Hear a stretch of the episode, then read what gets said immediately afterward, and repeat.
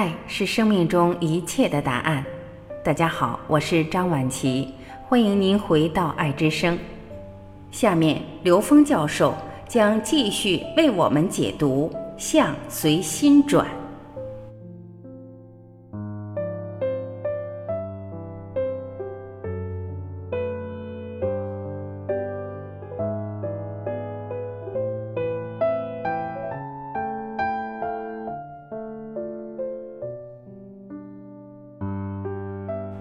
有人问刘峰教授，内心想要改变外在的相，比如自己觉察到不是喜欢这个人，而是依恋这样的感觉，应该如何入手？刘峰教授回答：首先你要想，你为什么要改变这个相？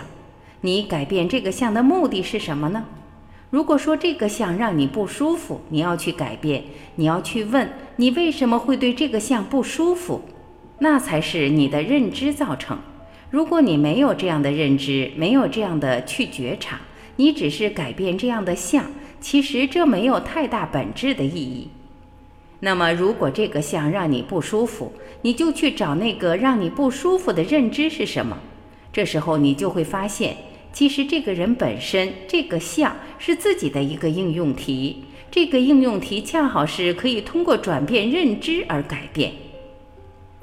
喜欢和依恋这两件事没有本质的不同，都是对一个个体能量的一种执着。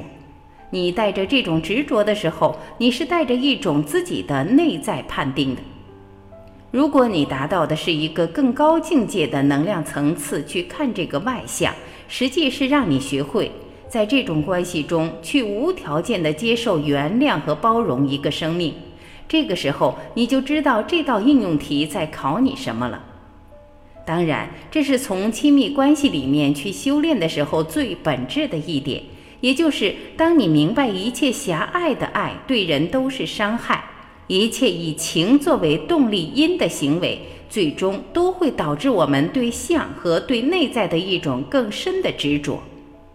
在这个情况之下，我们就会去觉察了，然后就知道真正的爱是让我们最终对一切的呈现无条件的感恩。接受、原谅和包容。当你在一个感恩、接受、原谅、包容的前提之下，你才能产生同频。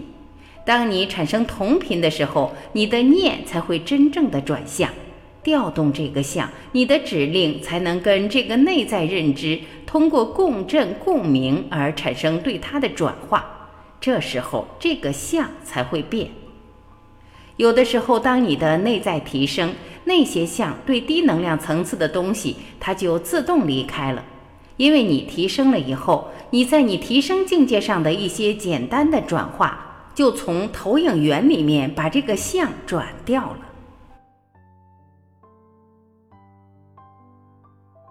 感谢聆听，我是婉琪，这里是爱之声。